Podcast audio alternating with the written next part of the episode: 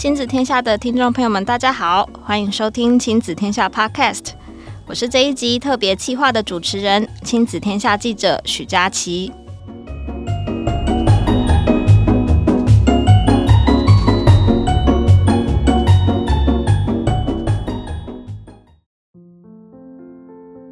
十一月录音的这几天哦，天气变得好冷，好快的，已经要接近年末了。二零二一年对台湾亲师生来说，应该是相当难忘的一年哦。因为五月中疫情爆发，学生停止到校，开始远距线上学习。那这是跟过去很不一样的学习体验。刚开始做线上学习的时候，相信很多老师跟家长应该都会觉得蛮不适应的。但过一阵子，有些人却也开始发现线上学习的优点，像是透过一些教材还有课程互动的设计，孩子反而更有学习动机。或是现在有很多线上学习的平台，像是军医啊、学习霸，都有很丰富的学习资源可以利用。又或是现在政府很积极的在推双语教育，那一些家长希望孩子有更多接触英语的机会，而透过像 Cool English 这样的英语线上学习平台，学生从听说读写到词汇，甚至是写作，都能在这个平台上学习。那我想，经过这一次的经验，很多人都感受到线上学习的重要性还有趋势。那面对这样的学习转变，我们可以用哪一些策略来帮助孩子学得更好呢？今天我们就邀请到一位数位学习的专家，东吴大学资讯管理系的朱慧君朱教授来跟我们分享他的建议。那朱老师本身是数位学习科技的博士哦，在停课不停学还没发生前，其实老师就研究数位学习很久了。老师的研究专长是在行动学习、游戏化学习这些领域。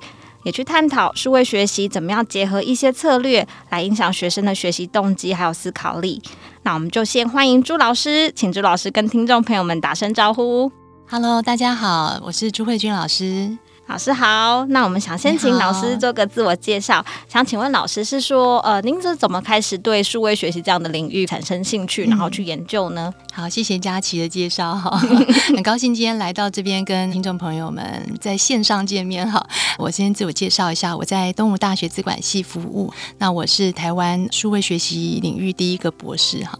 不过呢，在这十一二年来哈，就是在毕业后，然后到台湾。有更多人知道数位学习的过程哈，我想十年前其实那个时候台湾不知道大家有没有印象，那时候在推动这个数位学习国家型计划，从二零零三年好到二零一二年，一共十年的时间哈，推动了数位学习国家型计划，后续变成数位学习数位典藏国家型计划哈。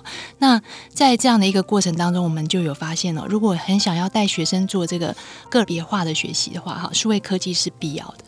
好，数位科技的融入，新的数位科技的一些崛起，可以让小孩有自己的一个步调，他要重复的观看，他要重复的学习，或者是得到个人化的指引跟导引，他都需要更好的数位科技哈。所以在过去我们那十年的一些数位学习国家计划的成果，啊，就有希望能够带领不同程度的学生，我们称为适性化学习的一个学习的效果哈。你可以称作是 personalized learning 或者是 adaptive learning，都是个别化的学习跟适性化的学习。那这样。的好处在于说，一个班有这么多的程度的同学哈，我常常跟老师们分享哈，在班上有三群小朋友哈，一群是讲一讲会懂的哈，那一群是讲一讲后来终于懂的哈，那有一群是都不会懂的哈，所以呢，好，所以呢，那这样三群的同学在同一个课室上面，如果没有个人化的载具跟数位科技的导入，那这样的学习的效果是永远不会改善的。好，所以我在投入数位学习的过程当中，也起因于我们希望能够让每一个小孩有个别的速度，有个别的进度，有个别的重复的程度，还有呢补救的程度，可以呢分成不同的面向来学习。好，所以这是初衷哈。嗯，很好奇是说，老师您自己在您平常的课堂就会用这样子个人化学习的方式带学生去学习吗？嗯，对，其实，在二零一二年、一三年左右哈，我就一直在找寻一个软体哈，就是一个暗暗的软体，我们称为 Clicker。好，那像这样的一个软体，在普渡大学啊，在美国他们都有在用，但是他们用用遥控器。好，然后大概十几年前，我在大陆也看到他们用遥控器来做课堂的。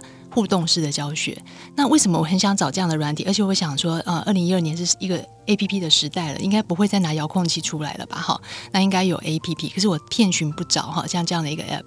所以当时找到了一个这样的 app，然后呢，也开始引入在课堂上。那为什么我想要做这件事哈？因为不管我课程准备的多精彩，一定有大学生低头没有在看，我在看手机，对吧？嗯，好，手机的手机他就一直在，就下了课他才头抬起来，因为 准备要离开了哈。那上课的时候呢，都在手机的世界里面哈，那没有办法吸引到这样的同学的注意力哈。那既然呢，我没有办法把同学的注意力从手机的身上引到我的身上，那我就只好让他用手机来做跟学习有关的事情。嗯，好，所以在二零一二年左右，我们就在课堂上面用暗暗的方式，然后用问答的方式、抽点的方式、现场分组的方式，让实体的课程的学生他们自己要投入一定程度的努力在课堂里面的学习，而不是只是单纯的听讲。好，那效果当然是很好哈。有透过这样的小组的互动、同学的互动，那现场呢，他们可以分组，然后可以马上抢答。好，那这样的效果就胜过于老师在前面演的好不好，学生还可能还在下面检查说：“哎，这今天讲的故事比较不精彩哦。”好，那今天这样不太行哦。好，他给你评分，那要不要让他自己在课堂里面多投入一些？好，那后来就因为这样的关系，我就开始实施翻转教学哈，先让一部分的课程的内容先录成影片，然后让学生有个人化的，这样我们称为是 out of class 的时段哈，他在这个课堂前就先完成的比较偏向记忆跟理解方面的一个影片的学习。那带着这样的一个基础之后，到课堂上我们可以直接应用，好，可以让学生应用这样的知识呢，来做练习。啊好像作业测验本来是回家做的哈，那到了课堂上来做，还可以彼此互相来做教学，还可以做讨论，然后呢做一些比较难点的厘清。课堂中 in class 的部分就变成是拿来做应用，这个需要学生慢慢的去改变。也就代表说，大部分的学生习惯坐在那里听课，嗯，好，他不不习惯说，我今天上课要这么精彩刺激，我要投入在课程里面，我不能睡觉，不能放空，哈，要跟同学马上产出一个小组的成果，然后马上要抽点上台报告，好，那这样的投入，他们会觉得，哎，好像有点太太忙了，对，太忙了，他就想坐在那里发呆，哈，但是我们知道它的效果会后者。才会是真正的学习。嗯，学习必须要 experience，必须要经验；学习必须要 reflective，必须要反思。那如果他只是 listen，他只是听，那当然他效果就不好。嗯，听老师这样讲起来，学生透过这样的方式，他们对课堂的参与度其实是更高的嘛。然后老师刚好提到一个关键是，他们需要慢慢的改变的这件事情，所以也很好奇，是说当现在开始有越来越多老师想要用这样子课程，就是引入教育科技去辅助，或是像老师刚刚提到的翻转教育的这样子的概念，那学生在接受这样子的模式的时候，他们要具备什么样的能力，或者慢慢长出这样子的能力，他们才有办法在这样。不一样的学习模式下学得更好呢？对，因为其实，在疫情前哈，大部分的老师在上课的时候用到一种数位科技就已经很不错。好，那如果在疫情开始的时候就抢，哎，好像要导入很多的科技。好，那我们也听到一些高中老师、国中老师在分享啊。他们不希望这个科技变成一种炫技的时代，好，就是好像导入了不同的白板啊，然后用很多的不同的科技啊，让学生哈就是很忙，一直在切换科技哈。其实不需要，老师只需要把科技适当的融入到自己的教学环节里面，让自己的教学环节能够让学生投入进来就可以。所以他不需要很多的技术，也不需要很多的科技。那学生需要练习的是，他们有他们的责任。他有他的责任，要为自己去定下他这一个学科里面，或者是这一个礼拜，他需要投入的时间。我需要完成什么样的学习任务？我需要呢，在这个课前先做学习单，先做这样的影片的学习。我要把我的课程里面该负的责任要负到。是好，所以我们要的是学习者之所以改变，是要改变他们的责任的习惯。好，不再只是被教，好，被老师把知识都做好好，然后喂给他。而是他有自己要先去消化的能力，然后有先去搜寻啊，影片看到一半停下来，去搜集一下相关的资料，回来写笔记之后还可以再继续。好，那这样的一个习惯是需要练习的，所以我们所谓的学生需要练习，是他需要学习如何跟影片互动，他要学习如何跟自己的学习互动。好，不是一昧的接受。那老师呢？老师需要的是了解科技怎么适切的融入到自己的课程里面，所以他需要一次给自己一个任务，就是我就熟一个科技就好。我在一门课里面，这个学期我就多导入一个学习活动。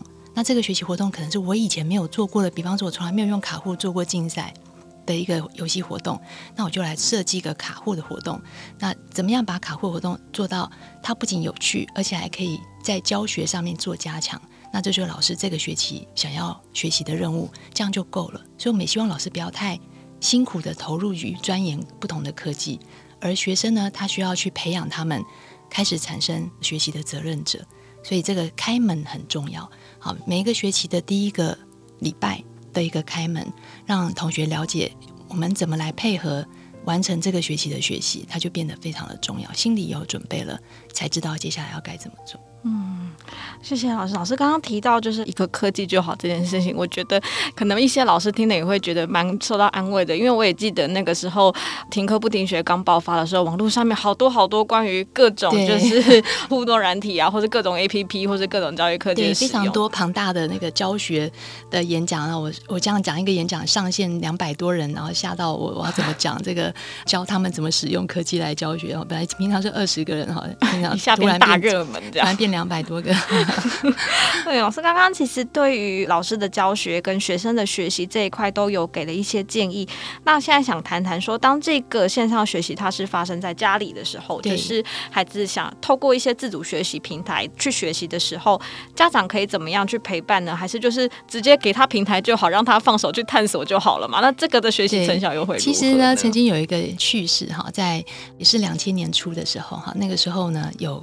一个名词叫游戏化学习，是好。那当时呢，就引起了很多老师的想象。好，就是我有没有办法做一个游戏啊？这个游戏很好玩，然后学生就投入在这个游戏里面，然后就拼命的学，一直学，学到他青出于蓝胜于蓝，然后他就成绩就突飞猛进，老师在旁边就拍手就好。大家应该知道这不可能的，对不对？好，没有任何一个新兴的科技，或是没有任何一个学习平台，或是一个游戏，它可以呢直接丢给学生，然后学生就可以在里面学得很好。好，学生需要的是引导。好，要在系统里面，他可以给予回馈。那还有呢，在课堂里面，老师给予回馈。那在课堂上面，同学给予回馈。在家里面。我们都说爸妈的责任到底是什么？爸妈很辛苦，然后有时候看不懂小孩的功课，那还要帮他这个解题做数学哈。那接下来家里面的爸爸就会说：“你上课都不好好听啊。”然后回家不会做哈，就把他骂一顿啊，因为老师爸爸自己不会做嘛。所以其实对于父母而言哈，陪伴小孩定定他的学习的一个 schedule，他回家因为是要看影片的话，假使今天是翻转，他要看影片，陪伴孩子看影片跟做笔记，是不是相对比陪他做作业来的容易？好，那爸妈要做的就是我们陪伴小孩把这样的一个功课做完。还有他如果呢，在一个平台上面，他是有视性化学习的功能，那我们这个同学呢，他可能英文非常的需要补救。好，有很多的低阶的低年级的他都不会，他已经念到高中了，可是他国中的还不太会，甚至国小的不太会。那我们希望有一个平台是可以呢，给予这个同学一个学习的路径的规划，让他知道怎么往前补救。之后呢，补回来之后再往前精进，好，所以这样子的一个私信化的资源就很适合我们的网络时代，或者是适合在翻转教育下。那学生呢，跟家长呢，他们有一个可以依靠的一个地方，是告诉他们哪些教材是适合这个同学的，他的能力是经过诊断的。那诊断完之后呢，给他一个学习的路径，这当然是我们的最期望看到的事情，不是在浩瀚的网络的平台上面，或者是这么多的知识里面，茫茫的去寻找一些教材来 improve 自己的能力。我们比较不要看到这样，我们希望是经过引导的。经过诊断的，那父母可以给予呢支持陪伴，还有呢检核我们设定的目标有没有完成啊？这个礼拜我们是要背多少的英文单字，然后完成几个关卡，那他有没有办法被实现？好，所以呢这些平台，不管是我们现在有很好的平台，像英才网。好，也是一个视性化的平台，军医也是一个视性化的平台。好，PaGamO 它也有个人化的学习的功能。有这么多的平台，我们要引导学生的是怎么在这个平台里面设立他的学习计划，怎么做他的学习策略的制定。比方说，我要在每天的哪一个时段完成什么样的任务跟功课，接下来我有给我自己一个放松的时间。那再来呢，我要在什么时段再投入哪一个科目？好，那都完成了以后，我有一个奖励。好，那再来呢？是这些功课完成了之后，如果是发现效果不如预期，那我们要陪伴他找出原因，哪一些策略需要调整，哪一些策略适合这个小朋友，不适合那个小朋友。好，所以呢，每个小朋友找出自己的个性跟习惯学习的时间还有方式。那父母，我觉得这是非常非常重要的一个责任，就是我们给予孩子们肯定跟支持。所以家中如果有姐妹或者兄弟，他们两个其实这样子用数位平台学习的方式，可能就会不一样嘛，就是有自己的一套适合自己的方法，这样。对，那基本上当然就是比较雷同的，就是如果我们都有被老师要求要在平台上完成他的任务，是有影片的、有练习题的，有什么他设立一个目标，是我要这次我要做这个运算思维的学习，那我就做运算思维方面的一些练习。那我相信这个大致上的流程是一样的，但是每一个人的速度是不一样。嗯，老师可以再多谈谈，就是因为刚刚有提到前面设立目标，然后后来再去检核的这件事情，就是检核说，哎，我学习的时候是 miss 掉什么吗？或是我是哪一个步骤没有达到？这个事后检核部分还可以从哪一些面向来看，就是让他可以更具体的了解他的学习。对，称为自律学习哈。那自律学习叫 self-regulated learning 哈，那也称为自我调整学习，或是在台湾叫自主学习。是。那在自主学习的部分的话呢，其实我们要做的是。四个步骤哈，第一个就是设立目标、拟定策略，好，那再来呢就是执行与监控，好，最后就是反思的一个阶段。所以在呃执行跟监控，代表说我们要在一个可以被记录的平台上学习，比方说他看影片的时间，比方说在看影片的过程当中有做一个注记，那例如他有呃把这个截图下来做笔记，好，那例如呢他有提问。好，那这个部分就是在过程当中可以记录下来的。那如果老师设计了练习题，是不是练习题做完也可以有一个分数，有一个记录的一个过程？他做了多久的练习题？他做了几次？好，那我们大人需要去帮孩子们去看。诶，我觉得你很好，因为你很认真的在做练习题。那这个部分的话，就是他的一个轨迹跟记录跟监控的过程。那接下来就说，那为什么还是考不好呢？那考不好的过程，它的原因是因为没有把题目看懂吗？还是这个练习题跟你的考科的题目后来根本无关？好，还是有种种类型的原因？这个我们就要带他去做检核。嗯。好，所以检核是可以逐步、逐月、逐周去慢慢的去看同学们设定的目标，跟他执行的策略，还有他有没有在这里面获得。自我效能跟信心，因为慢慢的他发现，哎，这样的改善是我真的会听懂了。老师的讲的英文我听懂了，本来我听不懂，我不知道为什么这一题是这个答案，但是经由这样的方式，我可以有更多问的机会，然后我问到答案了，我会了，他的自己的自信心恢复了，动机就增强了。这个就是我们要看到的，因为孩子的动机胜过于考试的成绩。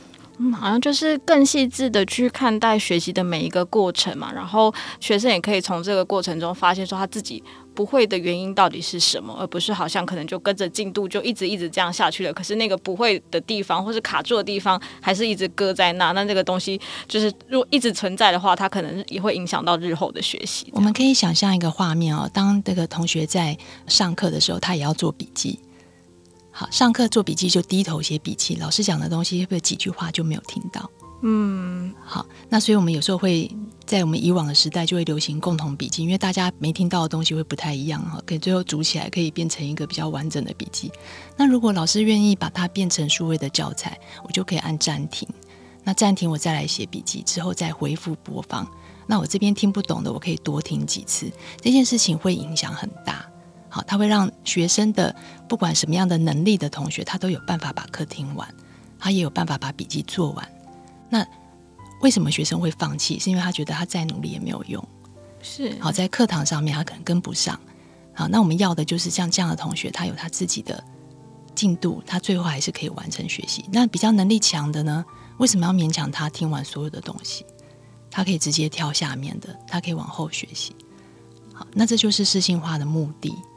嗯，就是很扎实的走过每一个的学习的过程，然后也可以找到适合自己的学习。对，而且他随时可以被补救，可以被补救，对学生来说是一件很踏实、很有安全感的事情。好，那至于英文的能力哦，就是在现在推动双语国家政策，英文的部分以台湾来讲，我们的听说读写本来就是能力不均衡的。是，好，我们的同学在说本来就是比较弱，好，在读比较好，但是写又不太。好，所以呢，写跟说会比较弱，听相对说来讲就会再好一点。所以如果要补的话，应该是第一个均衡的补，就是词汇、文法，这个是均衡的。好，就是四个能力都需要的好，那但是呢，说这件事情，在你听了更多的词汇，背了更多的词汇跟文法，它还是不会改善的。好，所以我们需要建立。一个说的环境，一个输出，把学到的东西用出来，对，能够勇敢的去讲出来。觉得语言就是一个 nature，它就是一个 language，它就是一个日常会发生的事情。好，那像这样的一个环境，在台湾之所以难以执行，是因为我们并没有一个英文的环境。好，那像日本人不是，他们呢，如果是要去日本念书的学生，他因为在日文的环境里面，他到便利商店要讲日文，他到问路要讲日文，叫加个油要讲日文，那日文慢慢就会练起来。所以我们要给予学生这样的一个环境的话，他必须要是比较自然的、日常的。好，所以会建议同学就是针对。说的这个部分，在学校如果推动了 EMI，在学校推动了一些像这样的课程的时候，他会用到很多的英文，但是他教的是专业英文。是，所以在教专业英文的时候，他会要求同学说：“哎，我们来分组吧，我们来动一动吧，我们来，这些就是日常的。”所以，我们应该把日常的英文带到学校的环节里面，让老师有时候就会跟学生讲讲英文啊。啊，然后呢，校长在门口跟同学打招呼的时候，可以用一些英文啊。好，那这样的话，其实对于同学来说，他们会觉得英文只是一个平常我们会会运用寒暄的工具，我们可以拿来问问题的时候讲的一些话。那这些内容并不是太复杂，而且又常常听到，他的恐惧感会下降，他就有可能说出来。好，所以要提升的是我们的老师的用英文来做一些互动的能力。好，那如果在这个专业科目里面的一些专业英文的部分，可以先把它写下来，让同学比较没有太大的压力。就是我我都不知道这个字是什么，我怎么听得懂？好，它有个可以对照的方式，但是其他的部分应该是一个比较日常的，好，比较在互动上面，在课程上面会出现的一些简单的词汇，从这边开始，好，再进而到能力真的比较好的学生，他有经由数位学习平台，他可以多说，他也可以用数位科技跟外国人多。一些互动，姐妹校的学生，很多高中有姐妹校的学生，可以跟他们做更多的互动。所以这个时候，学生还是会依照他的能力去找到适合跟他互动的同学。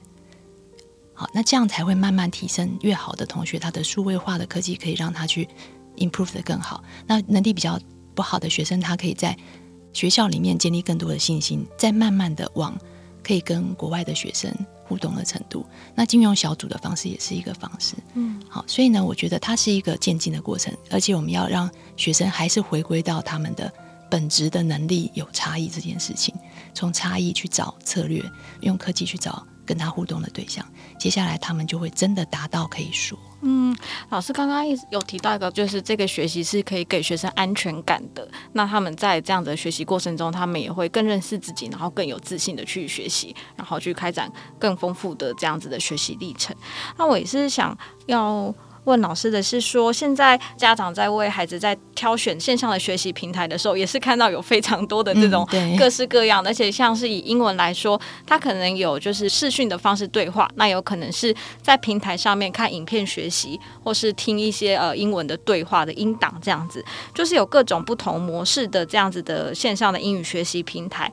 如果是家长想要为孩子挑选一个适合的话，老师有没有几种方式可以去就是推荐或是判断，就是怎么样这个？学习平台是适合我的孩子使用的。OK，因为我是在台湾念书的博士，我也没有出过国哈。那其实，在当初呢，我也遇到了很多，就是我必须用英文演讲的一个一个要求。那在台湾面试的时候，我也是用英文来做演讲，来做面试。好，那当然就会遇到，哎，讲话不够自然，然后好像呢比较没有办法及时的反应，因为他那个母语的。一个概念，然后跟英文的一个逻辑，其实我们当然是完全不同的，所以你要转换过去很难转换。再加上我没有真的在国外待过，好，那这个时候我当时给自己学习的管道，那个时候是透过跟国外的人在线上，好在做互动，然后有一个教材可以教学。如果对于这个同学来讲，他要在学校里面有这样的环节，我们老师们应该要帮他们设计类似的活动，就是我们可以运用比较。比方说高年级的是大学生，然后是外语系的，好，那他们可以跟小朋友做一个线上的互动。接下来呢，就是再进一步到姐妹校的学生，可以跟同学在线上来做互动，而且是有一个教材，不是 free 的 conversation，是他们可以互动的教材，可以做教材里面的学习。那第二个的话呢，是如果没有这样真的人可以跟我们做学习，我们可以从虚拟的方面来着手。例如说，像我后来的一个做法，就是自己在这个常春藤的这个英文，那我会每天会打开他的 app，然后他会有一个文章，那他们有外国人在念的时候，我就跟着他一起念。好，学习外国人的抑扬顿挫，学习他们的语调，然后他们讲一句话，我就复制一句话；他们讲一句话，复制一句话。那这样的话，你的 tone 的腔调就会比较好。好，那再来的话呢，就是 react，就是你可以去回应对方的问题。所以呢，当这个老师讲话，他讲了这句话，他们另外一个老师可能就回应他。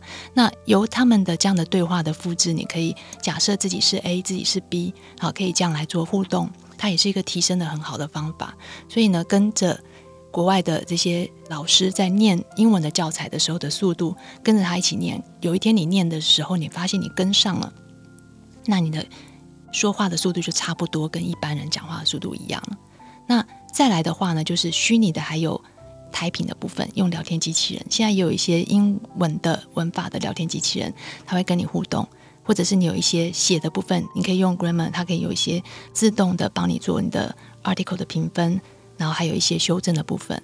好，所以这些 AI 的相关的软体，还有一些辅助，它也会在写的上面有比较好的一个帮助。因为用 lie 来聊天，大家已经很熟悉。那如果你丢了一个句子给聊天机器人，它也会帮你修正。那这样的话，其实对于这个同学来说，他就比较有安心，就是我可以有人告诉我句子对不对？接下来我只是要把它讲出来，那讲出来的腔调对不对？我就跟着外国人一起念。好，方法都有。那家长在帮孩子们挑选的时候，尽量挑选像这样的英文是我们都可以接受的。然后它的速度、它的声调，每一个人的声调不一样。那你喜欢哪一个老师的声调？你跟着他一起念，跟着他一起学。好，那再来就是希望有更多的。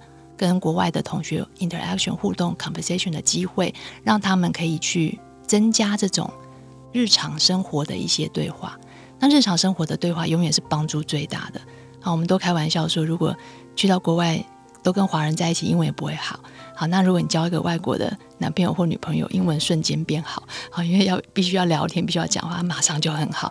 那这就代表你有那个环境，它还是很有帮助的。那至于在那个环境下怎么把话说出来？很基础的单字跟文法，还是要慢慢的再补起来。任何一个年纪，任何一个阶段，不管是国小、国中、大学、研究所，只要你想，英文都是可以每天念一点，念一点，它就可以累积起来的，永远都来得及。嗯，就是去检视自己在听说读写各个方面，想要怎么样去增强，然后达到什么样的学习效果，然后再去挑选适合的一个学习资源。对，那我们最后想要请老师谈谈，老师今天分享了很多关于数位学习的策略，而且是从金师生各个方面都有一些具体的建议。我们很好奇，是想要请问老师的是说，每个孩子都适合使用数位学习吗？适合用这样子的学习模式吗？嗯、或是就您的观察说，如果是一段好的这种数位学习的体验，它应该要具备哪一些关键的要素？好，我每个孩子都适合啊，哈，因为我们认为教学工具还有学习工具是每一个人接下来都要使用的。好，如果没有数位科技的话，那我们就回到就纸本的世界，那学习的过程就没有办法被记录，我们也没有办法帮孩子去理清他的学习历程里面有哪一个环节需要去做调整跟改善。所以，数位科技导入是必要的。好，在每一个孩子成长的过程都需要。我们甚至希望它是一贯的，就是从。国小到国中到高中到大学，它有一些学习历程是可以连接的。当然现在不容易，因为每一个阶段都断层，所以他要怎么样去为自己的学习里面呢，去了解自己的弱项，或是怎么样做补强，都需要有记录，他才能够去做嘛。好，那第二个是他在学习上面怎么有效率的学。好，那我会。蛮建议，就是说，他需要透过刚刚讲一个像类似翻转的这样的一个方式，有一个自己个人的学习时间，然后再透过跟同学还有老师的互动的时间，一起来把这个学习不会的地方做一个厘清。我们称作后设认知。好，后设认知是 meta cognition。后设认知我们可以说它是一种对自己认知状态的认知。好。我们学的一个新的一个课程，我可以把它说出来吗？我可以告诉别人说这个课程的重点是什么？这个章节我怎么学习？我怎么用画图的方式来学历史？那我怎么用地理跟历史结合的方式来说故事？如果我可以把这个故事说好，其实基本这个章节我真的会了。但是我只是听完之后，我以为我会了，那个就是后设认知里面他对自己的认知的状态，还有他自己学习的策略都不够清楚。所以，一个能够反思的学习者，他才有可能成为一个会进步的学习者。好，因此我们需要有科技是帮学生增加他的后设认知的。好，那还有另外一种定义是思考的思考，也就是他可以思考自己在想什么，我怎么。思考学习这件事情，而且我怎么去看学英文的时候，我的效率是这个时候是有效率的，这个样的方式是没有效率的。那当我学了这样的一句话，一个单字，我用一句话、两句话、三句话去学习这个单字，我去用英文的翻译去看看这个翻译是不是正确的。再来呢，我再把它翻回去，把我的英文再翻回中文，看看我的中文是不是顺畅的。好，那用一些策略来帮自己来学习，所以每一种数位工具它会有不同的功能，真的要看家长跟学生现在他想要增强的是哪一个部分。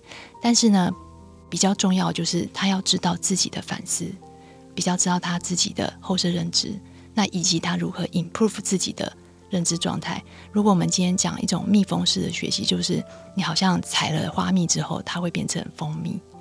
那蚂蚁式的学习就是不管什么材料我都搬回家，不能吃能吃我都把它带回家。那蜘蛛式的学习好像说我就是在某一个地方，像补习班在哪里，我就织了一个网，在那个地方吸收知识，但来的知识是不是我要的，我也不知道。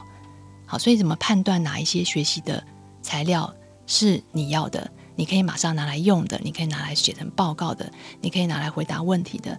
判断这些学习的材料的重要性，就变成是一个。很重要的能力，我们称为批判能力，或是他的对于这个学习的一些呃认知的能力。所以我相信哦，反思跟批判性思考这个部分，没有透过数位科技，它是不可能实现。老师给了我们很多很重要的提醒哦，特别是在这个线上各种平台啊、工具啊大爆发的时候。可是那个对于学习的反思，然后怎么去判断什么是适合自己的学习素材，然后去很扎实的一步一步去完成自己的学习历程的这些事情、这些策略，其实是在这个时候其实是很重要的，才能够透过线上学习去学得更好。对。好，我们今天很谢谢朱教授跟我们分享很多数位学习的策略。那老师介绍的一些学习的策略跟方法，我自己都听了都觉得很想要照着这样子去尝试看看。那我相信老师今天的分享也能够带给听众朋友很多的收获。那谢谢大家今天的收听，我们谢谢朱老师，谢谢，谢谢大家。如果你想要了解台湾双语教育线上线下的混成式学习，都欢迎阅读《亲子天下》七月号与九月号杂志。若是对未来人才培育有兴趣，也请关注《亲子天下》十一月号杂志。Let's SDGs，培养改变世界的行动者。也非常欢迎各位参加《亲子天下》二零二一教育创新国际年会，精彩的论坛将于十一月三十日与十二月四号两天线上举办。报名链接请见本集节目介绍栏，或搜寻关键字“二零二一教育创新国际年会”。亲子天下 Podcast，周二谈教育，周四聊生活，周五开启好关系。欢迎关心孩子教育教养的你订阅收听 Apple Podcast，别忘记给我们五星评价，也欢迎在许愿池给我们回馈。我们下次见，拜拜。